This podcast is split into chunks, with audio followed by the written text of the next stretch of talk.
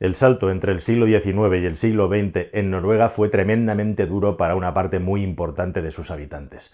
De hecho, es muy poco conocido que la mayor comunidad inmigrante que marchó a los Estados Unidos no es ni la italiana, ni la griega, ni cualquier otra que puedas imaginar. La más importante es la de los irlandeses, pero detrás de los irlandeses están los noruegos.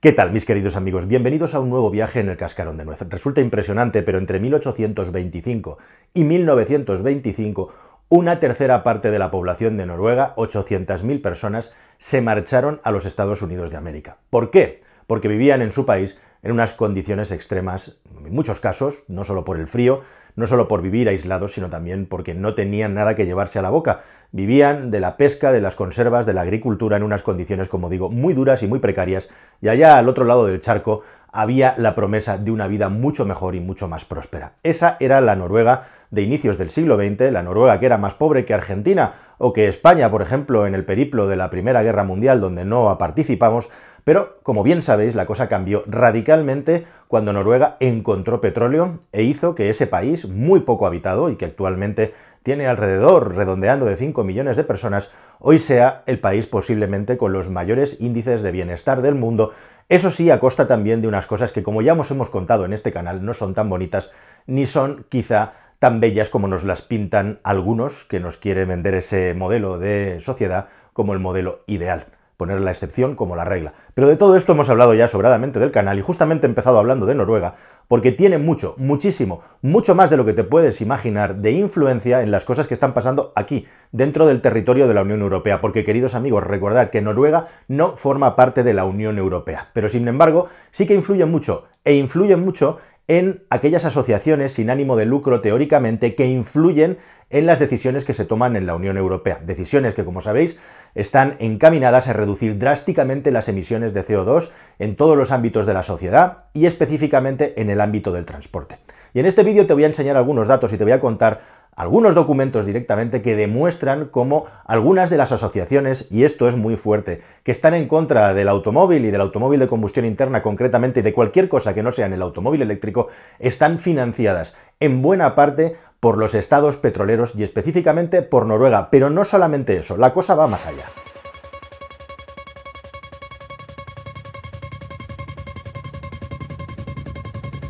Entre el año 12 y 15, la Agencia para la Cooperación y el Desarrollo, NORAD, Noruega es quien está detrás de esta asociación, que le pagó 40 millones de coronas a la asociación Transport Environment, siendo uno de sus grandes pagadores. Repitieron la operación otros 40 millones de coronas en el ejercicio entre el 16 y el 20, y ya para el quinquenio 21-25 les van a dar 45 millones de coronas. Para que vayamos redondeando, pues, pues 10 millones de coronas serían algo así como un millón de euros, un poquito menos, pero así haciendo números de redondos para poder calcular rápido uno a uno. O sea que estamos hablando de donaciones por parte de esta ONG a Transport Environment de 4 millones de euros, 4 millones de euros, 4,5 millones de euros. Pero cuando te pones a investigar más y a leer ciertas letras pequeñas, queridos amigos, te llevas un sobresalto todavía más grande cuando te encuentras que esta agencia, que es Noruega, quien está detrás directamente, le paga a TIE estudios para que publiquen información contra la creación de combustibles de base biológica, contra los biocombustibles.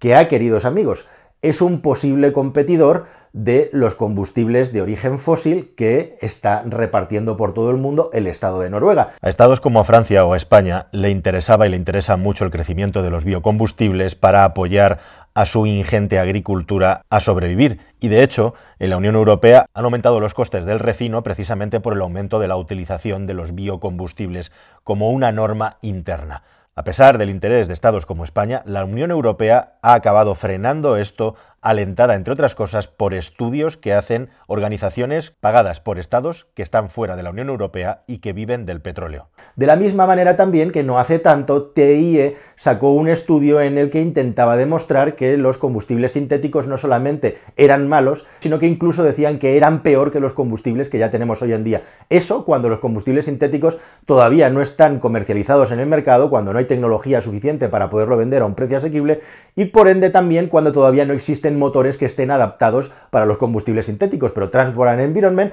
ya estaba diciendo que los combustibles sintéticos son el demonio. Los combustibles sintéticos son el demonio, los combustibles de base biológica son el demonio, casualmente los combustibles que en el futuro pueden competir con el petróleo de pozo que saca de sus entrañas el Estado de Noruega. Esto es muy curioso, ¿verdad? Pues más curioso todavía es cuando empiezas a investigar a fondo el Fondo Soberano de Noruega, valga la redundancia, que es el gran vehículo de la riqueza de ese país. Esto es muy sencillo y lo voy a explicar en muy poco espacio de tiempo. Básicamente, el gran milagro noruego sale de todo el dinero que ha ganado vendiendo el petróleo, invertirlo de una manera sabia, conservadora y eficiente en muchísimos puntos y en muchísimos lugares a lo largo y ancho del planeta. Ha sido tradicionalmente el más grande del mundo, ahora hay algunos que se les acercan, pero lo importante y lo fundamental es que esto ha permitido con un muy buen reparto de la riqueza que ese Estado Noruega esté en las condiciones tan buenas en las que está hoy en día. Pero toda esa riqueza, todo el catalizador de esa riqueza, toda la chispa que ha provocado esa riqueza,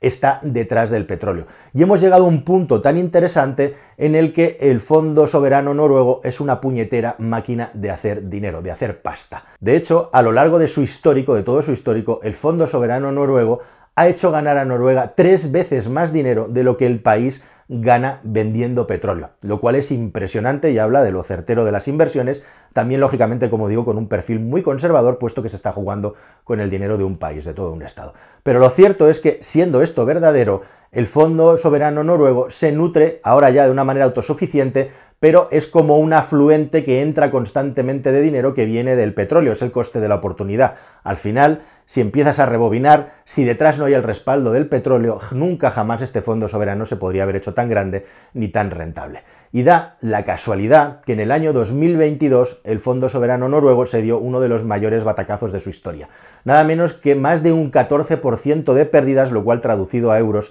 y pasadas las coronas es 151 mil millones de euros. Un batacazo muy fuerte para un Estado que depende mucho de ese fondo soberano y que no tiene un PIB especialmente grande, aunque sí un PIB per cápita gigantesco. Vinculado, relacionado con esto, está el asunto de que además la guerra de Ucrania ha entrado con mucha fuerza e incertidumbre y provocando que la inflación tire por tierra toda la estrategia de inversión conservadora de ese fondo soberano, que se basa esencialmente en una renta variable en el 70%, una renta fija que no llega al 30, al 27, luego están las inversiones inmobiliarias y pensaréis, un país tan proclive a promover el automóvil eléctrico, un país tan proclive a promover eh, la energía renovable, la energía verde, seguramente hará muchas inversiones en energías renovables para garantizar, pilotar esa transición energética y también ser consecuente con sus acciones y con sus mensajes, ¿no? Pues no, queridos amigos. El Fondo Soberano de Noruega resulta que tiene una exposición del 0,1% a las inversiones renovables, que paradójicamente en el año 22 han sido las únicas que les han dado algo de rentabilidad importante, un 5%, porque las inmobiliarias han dado un 0,1% y el resto, como digo, ha caído en picado. Así que tenemos un país que tiene su fondo soberano ahora mismo en horas bajas, tiene un déficit además fiscal por otra serie de motivos, entre otros vinculados al automóvil eléctrico, y resulta que a principios de año nos encontramos con la noticia de que Noruega quiere ser el gran proveedor de Europa del petróleo.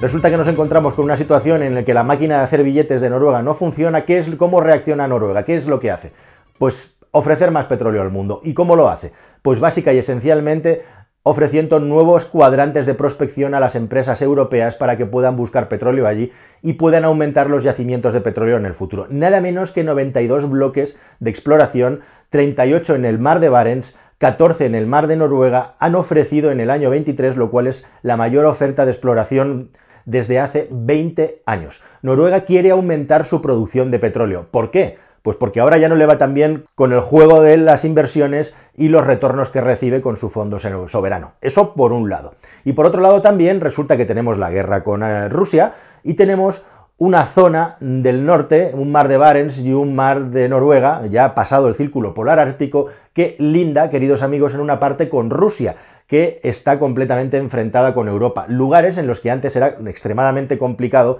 poder extraer petróleos y que ahora con el calentamiento están haciendo que sean más fácilmente explorables. Así que Noruega con el apoyo, por supuesto, dando licencia a empresas occidentales, quiere que vayamos ocupando esas zonas y que aumentemos, les permitamos aumentar la producción de petróleo para preservar esos lugares e igualmente también para preservar su economía. Pero no solo eso, es que en un momento en el que las inversiones ya no les funcionan tan bien y han tenido un agujero bien gordo en ese historial inmaculado, resulta que el barril de Brent está eh, instaurado pues en un precio de entre los 80 y los 90 dólares y de ahí no baja y parece que no va a bajar mientras la economía más o menos tire. Con lo cual el petróleo está muy alto y el petróleo da grandes réditos y grandes beneficios. Tened en cuenta además que de todo lo que produce Noruega, Europa solamente puede cubrir un 10% de sus necesidades, 18 millones contra un máximo de 1.7, 1,8 millones de barriles al día. Así que a Noruega le viene muy bien un extra de producción porque nos lo va a vender a nosotros con mucha facilidad después de que le hemos dejado de comprar el petróleo a Rusia.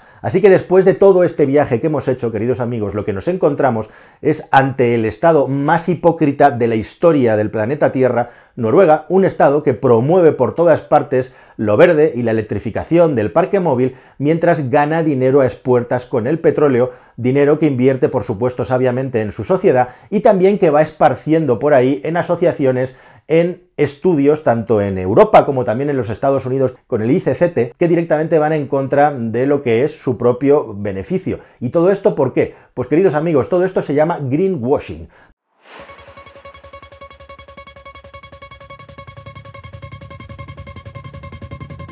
Los grandes fondos de inversión de las energías renovables provienen en muchos casos de las empresas energéticas y de las empresas petroleras. Sí, se da la grandísima paradoja de que los estados están pidiendo a las petroleras que abandonen las energías fósiles para promover las renovables, pero resulta que precisamente por eso quienes están haciendo las mayores inversiones en renovables en el futuro son muchos de los mayores poseedores del petróleo, porque son los más ricos que hay actualmente. Así que resulta que los más ricos que tenemos en esta decantación de la balanza del petróleo hacia la transición verde van a seguir siendo los mismos en muchos casos. Y eso, queridos amigos, también con todas las dudas e incertidumbres que hay respecto al panorama y al ecosistema político y económico mundial, atañe directamente a Noruega. Una Noruega, además, a la que el paso a la electrificación de su parque automovilístico le ha supuesto una ganancia de prestigio brutal a nivel internacional, cuando ellos simple y llanamente lo que han estado haciendo es el aprovechamiento de una tecnología que ya era aplicable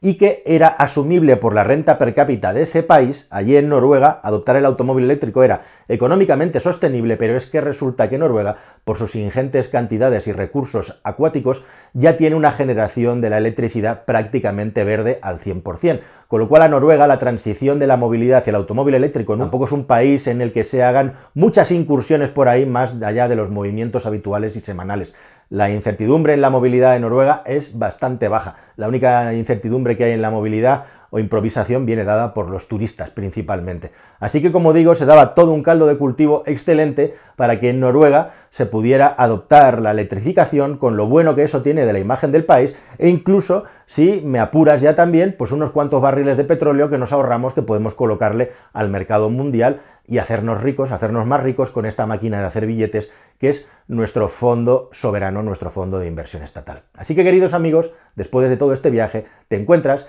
que algunos de los mayores refractarios contra el automóvil de combustión y a favor del automóvil eléctrico sin ningún tipo de sesgo de objetividad respecto a la neutralidad tecnológica, viven, sobreviven y trabajan gracias al dinero del petróleo y específicamente gracias al dinero del petróleo de Noruega que además les paga para que hagan estudios e informes en contra de cualquier tipo de combustible alternativo que no sea el combustible de minería de extracción que representa la economía noruega. Nada más, queridos amigos, espero que esta información te haya parecido interesante y relevante y nos vemos aquí en un próximo vídeo en el Cascarón de Nuez, un nuevo viaje. Muchísimas gracias por vuestro apoyo. Hasta el siguiente, adiós.